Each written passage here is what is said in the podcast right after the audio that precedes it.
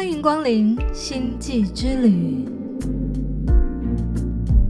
在这里我们尽情体验，分享人生的百般风景，分享心中独特的游记。大家好，我是你们的空姐李竹欣。上一集我们邀请到来自花莲的魔法师阿木伊，在入行二十年后才开始喜欢上自己的职业，一路上他不停寻找真理。找着找着，却找到了一条回家的路。星际之旅的第二站，阿木玉将与我们分享一趟回家的旅程。我就鼓起勇气打电话去了。那个那时候，那个老师就请我到教室去走一趟，这样子。然后殊不知呢，那时候那个男老师，那个老师，嗯，他就呢，他就模拟就是比赛的那个。那个状态，他说好，他就是他就在台下，就是那个老师，然后我就在那个台上这样子。他说好，那你现在告诉我，你你你在害怕什么？这样子对。我记得我那时候讲说，我害怕我得第一名。为什么？为什么害怕得第一名？你觉得得第一名之后会怎样吗？为什么害怕得第一？害怕得第一名啊！我就要讲话，我就要对着群众讲话。我就得要掏心掏肺说自己啊，这些当时都是我无法做到的事情。当第一名也可以很假装的说自己啊，哦，我就是透过了这个没法让我感到世界和平那个。没有人教我啊，那个时候没有那么多电影可以教你。嗯哼，对啊，所以那时候那时候我一讲完这句话，我就开始哭，然后就哭三个小时，然后然后就结束了，就。那天我就然后就付钱，没有，那个那个就是第一道门就这样子被打开了啦，身心被释放了，对对对，就身心开始进入身心灵探索，我就终于找到那个那个入门这样子，对，然后所以就是一路在继续探索嘛，然后刚刚讲到那个奇迹课程，其实它变成。就是我回来花莲的，反正十几年前那个时候，其实它才算是真正的我用体验的方式，就是直接体验了。嗯，你刚刚问我说我进得去吗？那个年纪这样子，我当然进不去啊，就在我身边四年这样子。哦，四年的时间，对对，四年的时间我也进不去。后来就是真的到回来，然后又再一次触礁，生命再一次触礁的时候。没有任何的方法了，我只剩下那一本，我身边没有其他的东西，没有任何的，也没有同学。然后，因为那时候就是那真的是还不是，还不是很多资源可以，嗯，可以在这上面的，对，所以就就老老实实的就把课本拿起来，然后一课一课的去去练习这样子啊，然后所以就是。所以就是在开店那个时期，就是有这个这个信念在陪我这样子，对啊。他从书本上，然后就是就进到我的生命里面了，这样子。然后，所以现在就是在看其他东西，就很容易就可以找到那个同共通性这样子。嗯嗯嗯，对。其实我觉得很多时候是生活上也要嗯从各种不同的管道去切入。因为现在我讲的只是我自己自身的经验，就是比如说，其实可能是同样一件事，就是嗯，上天要你学习的其实是同样一件事情，但是每一次你可能会觉得，哎，我怎么又遇到这件事情？遇到很多次，但每一次都是从不同的角度切入，对，然后可能再回来看。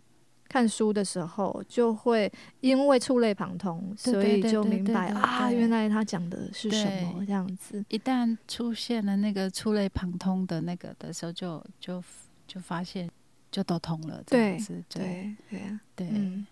那你在呃当时被无意识的强迫去学美法之后，你一开始接触到这个东西就喜欢吗？还是？过了多久，或者是发生了什么事情的时候，你才发现你好像有渐渐喜欢上这件事情？因为你做到现在，也就是三四十年了，对，三十五年，嗯嗯，对，应该是。当然，一开始不可能会喜欢呐，他他反而是变成我的伤，就是一次一次又一次的。对，因为就是把你跟你的原生家庭拆开来的，然后又强迫我去做。我觉得我不喜欢做的事，所以他就是只能就是说伤痕累累这样子。夜已深，还有什么人？我们只能唱两句，版权的关系。嗯，但什么时候你开始发现好像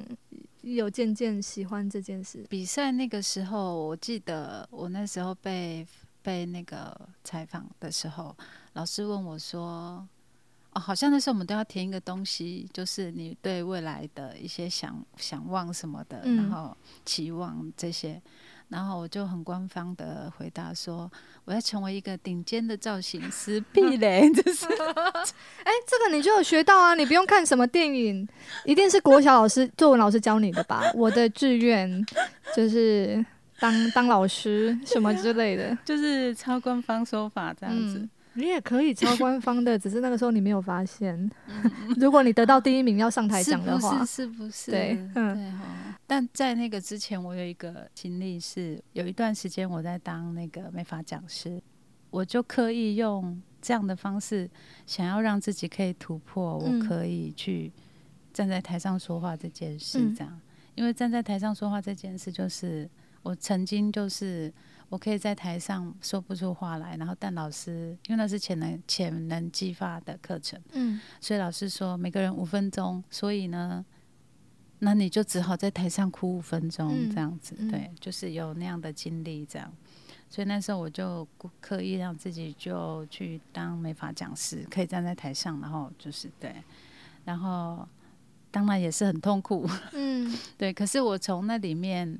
慢慢发现一件事，原来我喜欢教学。嗯，对，教学的过程里面，我发现我看得懂学生他在打结的地方，就是他为什么会卡在那边，我看得到他为什么，为什么，然后我就可以把可以用他可以理解的方式引导他去突破他卡住的那个。嗯，那个点，嗯，我发现我在当讲师那个阶段的时候，发现我有这样子的特质，这样，然后后来也因为在设计课程方面，其实里面也有那个啦。其实那个时候我觉得，我前面老师教我的东西怎么那么丑，所以我觉得很不美感呢。对，以为自己是不喜欢美发。其实是不喜欢老师的的教法，嗯，对，然后我就决定重新，就是重新把把那个所有老师的东西全部打破，然后用我自己的方式再重新把它重组一次，这样子。对，然后当时我就用了一个学生做实验，这样，因为那个那时候我们那个补习班有一个魔咒，每一期的。班长都不会一次就过关这样子。后来呢，刚好我们那个班长呢，刚好是在住也住在宜兰，这样当时我住在宜兰，然后刚好呢，我们那个我们都叫他校长，我们老板们都叫他校长。就跟他说：“哎，那你可以到那个老师那边去练习，哎，这样他就他就跟那个班长这样说，然后就这样，然后我就偷偷的把班长的所有的东西都改过，都用我的方式去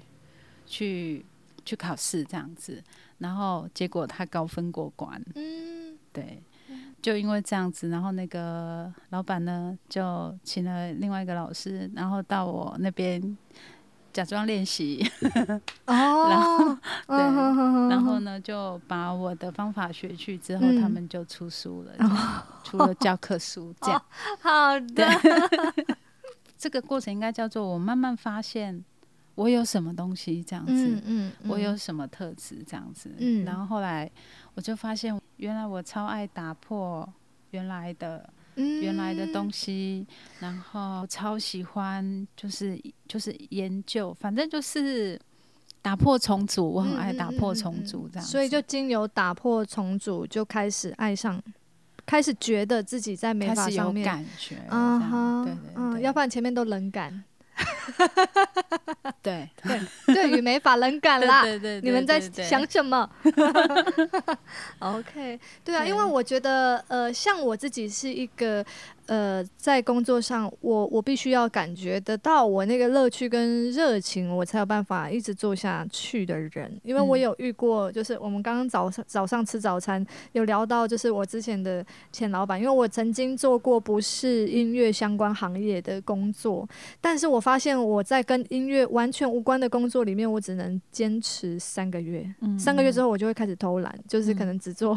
呃表面上看起来有做好的事情，对我就是。就不会打从心里的从最微小的事情，就是开始去去去做这样子。然后那个时候我就跟我的前老板，因为他就把我找去约谈，我就跟他说，我真的没有办法，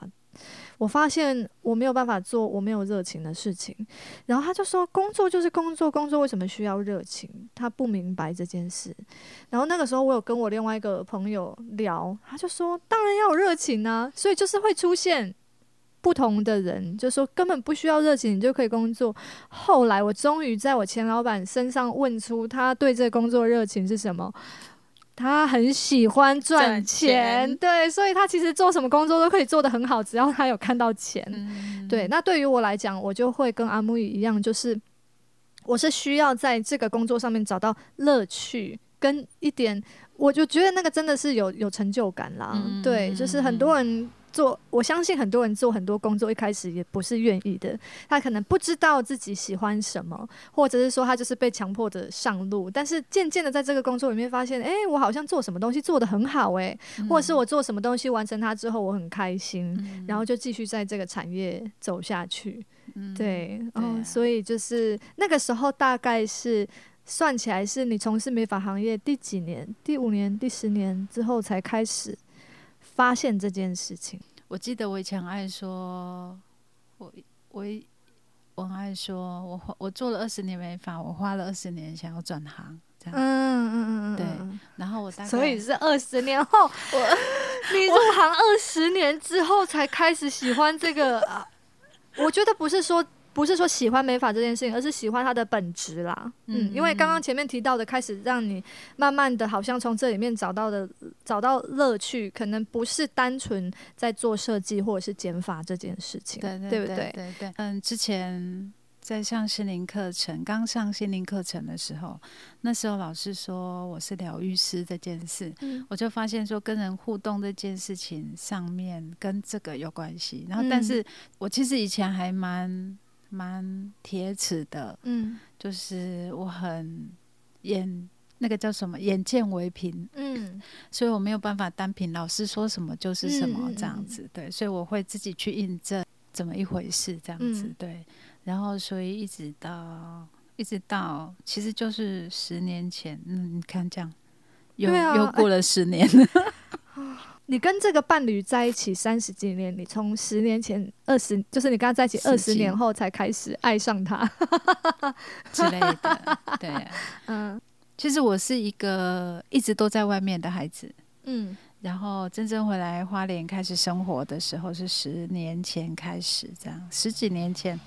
我最后一次离开花莲的时候是为了去找。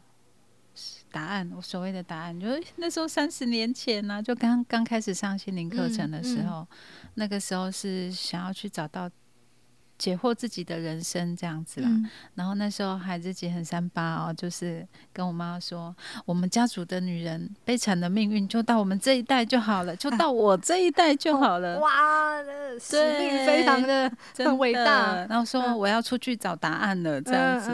对啊。所以那时候大概就三十岁啊，所以那时候我就给自己说，我最晚我就四十岁，我就一定要回来花莲开始生活这样子，对，然后。但虽然就是提早了三年回来这样子，然后，但是就从那时候开始，我就等于是把我所有的看见自己的部分，就开始运用他们的时候，就是回来华联的时候。嗯，所以那个时候呢，我就，嗯，这个有点像那个人家说，像出去过的，好像都比较厉害这样。对，所以那个时候呢，我我的老板、我的伙伴，那个时候也觉得就是很好玩这样，因为我会激起他很多。就是不同的火花，所以那个时候我们就是玩各种，就是造型上面，就是我们在造型上面做了很多的碰撞，然后发生很多的火花，然后我们就从那个时候我就开始玩一个东西叫整体造型，嗯嗯，然后拍摄这样子的作品，就是玩作品的一个一个东西。结果我们就是从那个经验开始，就是对我们彼此都从那个时候就觉得原来这么好玩这样子，对，但。就从那个时候，我就开始发现说，摄影这件事让我眼睛亮起来，这样，嗯嗯，对。然后，所以就是之后开始，我就开始有对我的、我的跟我的顾客的每一次的服务，我就会把它记录起来，用拍照的方式。然后，拍照这件事呢，也我也从这里面发现说，那个让我可以跟顾客之间，嗯。其实是有一个很微妙的距离，让我很有安全感的去观察，去观察对方，然后可以靠近又不用太靠近。嗯嗯嗯，这种这种喜欢这种欲擒故纵的感觉，被发现。对，其实我觉得呃有件事情很有趣，我们从刚听呃阿木的人生故事到现在，他从一开始就是嗯。被推上美法比赛的舞台，然后跟心理咨商师说他害怕他拿到第一名，然后其实他的背后是他害怕他拿到第一名之后就必须在大家面前讲话，一直到我们刚刚听到他讲这件事情的时候，其实他在美法的过程当中，他是不断的跟客人之间是有沟通跟连接的，但是我就发现他的那个方法其实不全然是讲话。对，比如说像他刚刚说的，他最后呃从美发行业里面又延伸出一个摄影这件事情，让他们我觉得那是他跟客人之间其实是有沟通的，对，但是那个方法不是用言语，就像你在做美发的时候，有的时候，因为我们刚刚听完这一整段的采访，就知道他的话其实并没有很多，他的他的他是，而且他现在话还算多的哟，更更早期一点，他可能就是嗯。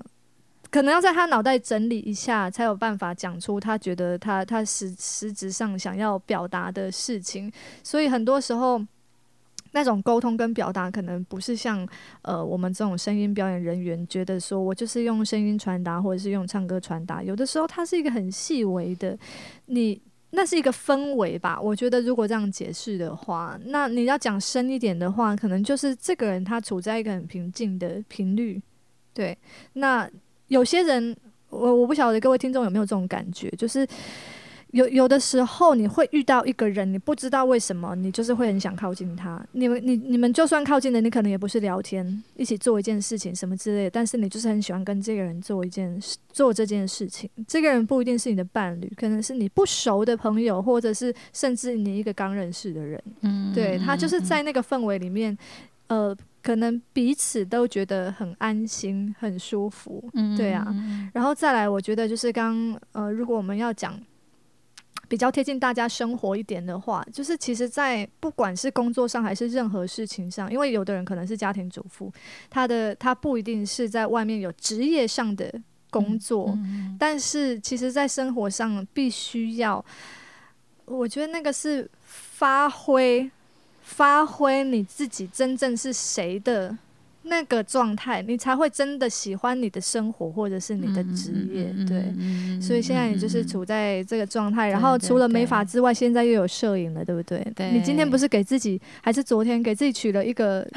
头衔？除了我们刚刚听到他那个很伟大的，在自己家族里面，我们家的女人受苦就到我这一代为止。好。这个蛮伟大的神力女超人的感觉，对。然后刚刚就是我们今天早上吃早餐的时候，我又听到他说，我现在给自己取了一个名字，叫做什么？灵魂射手，摄影的摄。对，哎，你现在有那个 Amazing Salon 的那个就是粉丝团或是 IG 还有公开吗？还是你就是拍下来都是放在你自己个人的，对不对？粉丝团上面，其实我都把它制作成影片，影片对，就是不算经营呢，嗯嗯嗯，不算经营，算一个。我觉得不需要啊，你就是在这件事情上面觉得开心就好了。对，有的时候，呃，我最近啦才开始慢慢的。明白，尤其是我们又去看了那个《灵魂急转弯》，对不对？对，因为它里面就是，哎，我这样可以剧透吗？如果还没有听，没有剧透，不要剧透，还没有看的人，呃，你可以，应该是不会爆雷啦，哈。总总之呢，他在这个过程当中，他们有探寻了一下，就是因为这个在在预告片里面应该都有，他有探寻了一下，说我们在人世间里面到底就是要要体验，或者是。呃，那个那个生命的火花是什么？这样子，然后因为他的主角是爵士乐手嘛，所以其实跟我从事的行业是很相关的。所以我在看这部电影的时候，第一幕让我觉得想哭的地方是他有用影片去呈现他弹奏的时候弹到忘我的时候那个状态，那个就跟我们在唱歌的时候是一模一样的。就是你在演唱或者是演奏的当下，你会觉得这个世界没有其他人，你就是在你自己里面。对，但是呢，他里面就是有去一直去追求他在这个人生或者是在这个职业里面的最高目标。追求完之后，他就想说，嗯，怎么了？然后呢？对，所以就是其实我在我的职业里面，尤其是我们的职业又是那么显性的，就是大众都看得到的。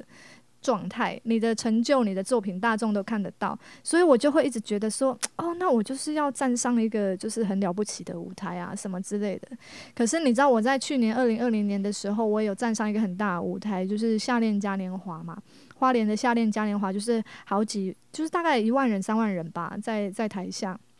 然后我那个时候唱的感觉就是，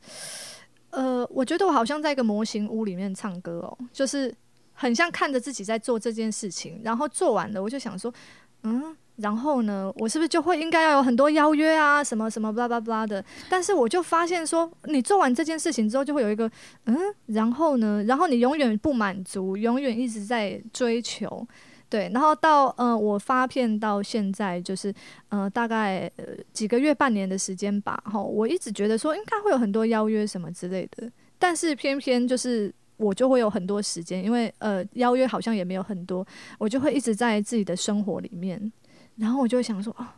我就没有在做我应该要做的事情啊，这样子对。那后来我就回来问自己说，其实我就算去追求到，我也拿到，可能我也拿到很高的奖项之后啊，然后我要干嘛？对，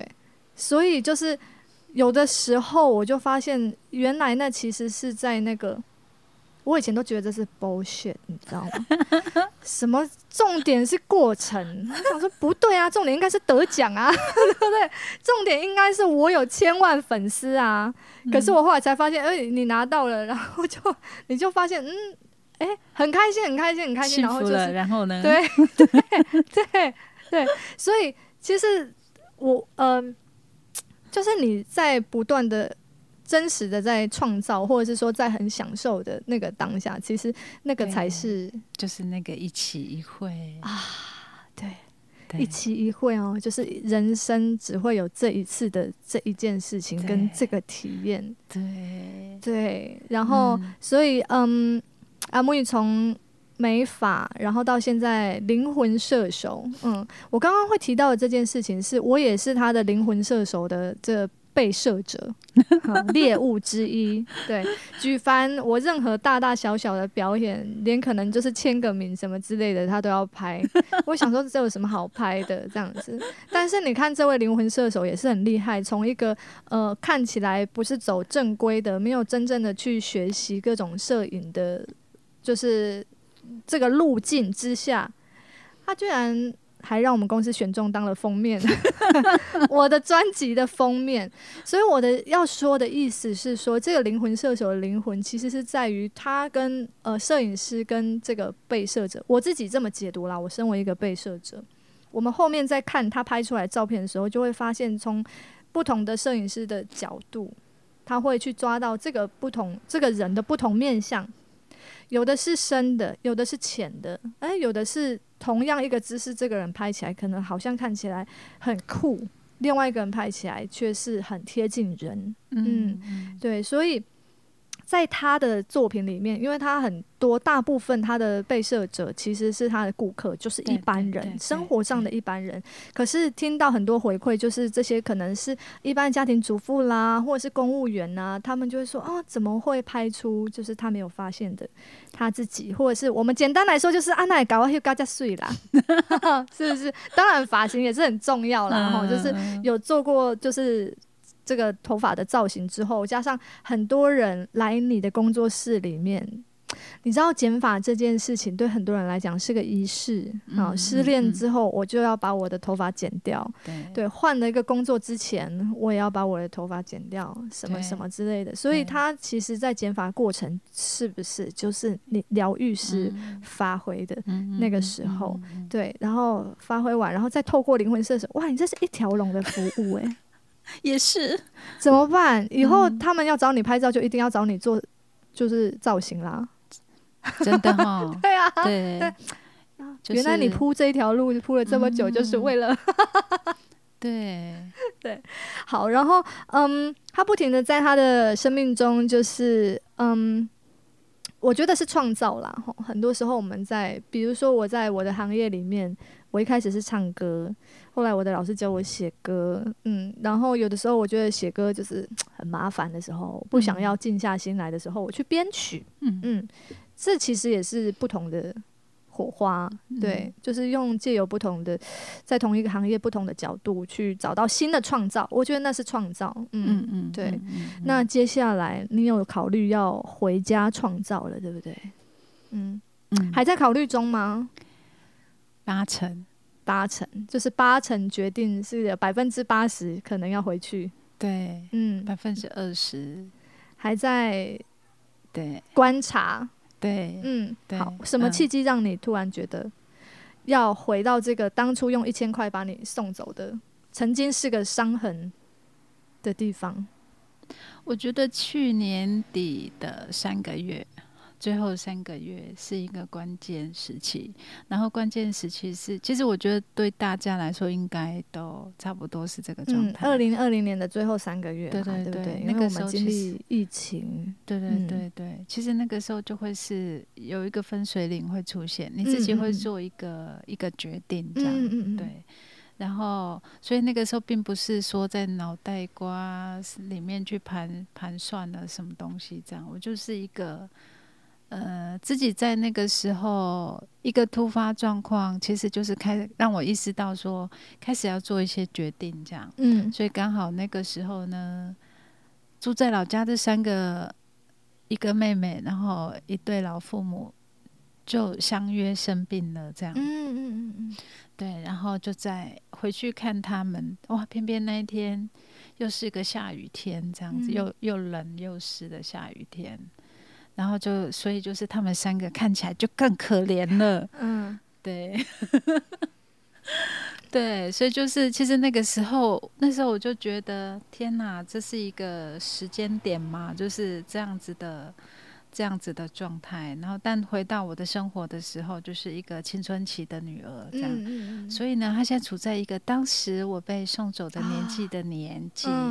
所以这个时候让我觉得一个就是，嗯，我要再对她做这件事吗？嗯嗯嗯，对，所以那时候就是往前想一想，就是呃，她好像也够大到放得开我这样子，然后那。往后看，往后看，家里的两个老的，好像也够老到需要被陪伴这样子。对，就是就是一直在想这些东西这样。然后，但其实现在会剩八十，是因为那个二十是，呃，我我前几天问青春期，嗯，他说，我说，如果我要回部落，你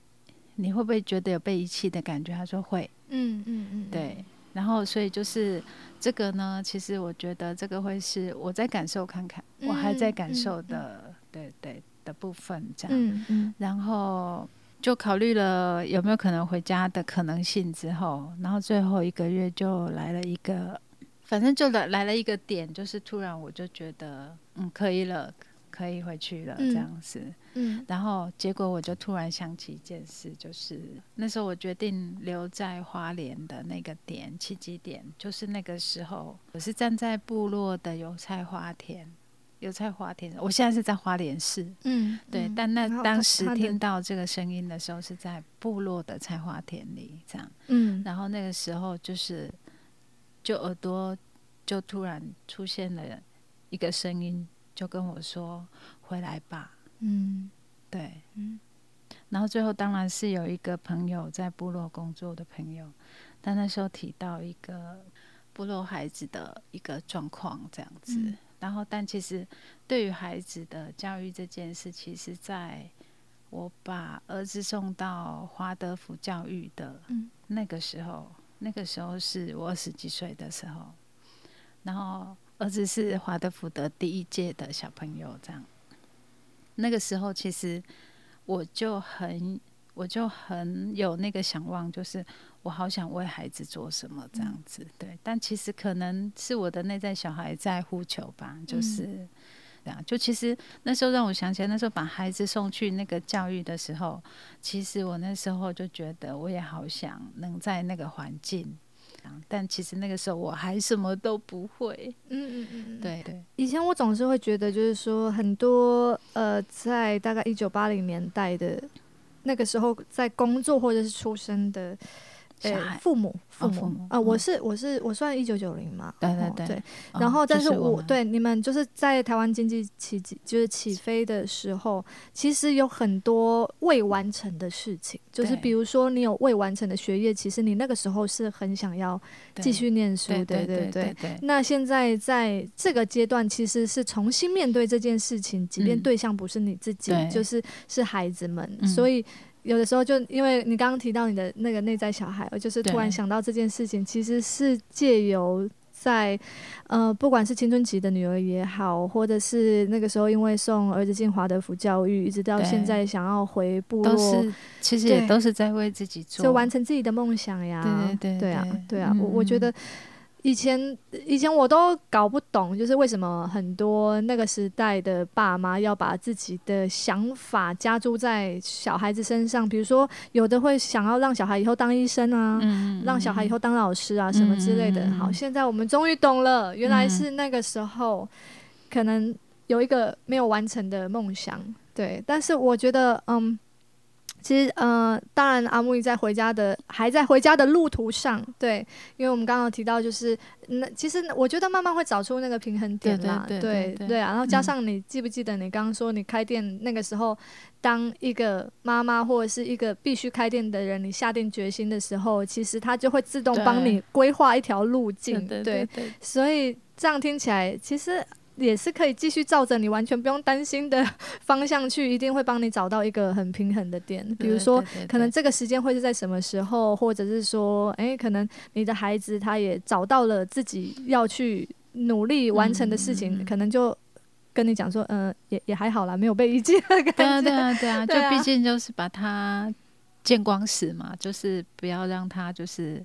在在里面酝酿，对对对，我我觉得这样很好啊。有多少的父母跟小孩子谈话的时候，会直接问他说：“啊，你有没有受伤，或者是……”对对对对对。但是就是在我身边的这对母女就蛮有趣的，因为我看他们一路相处以来都是这种，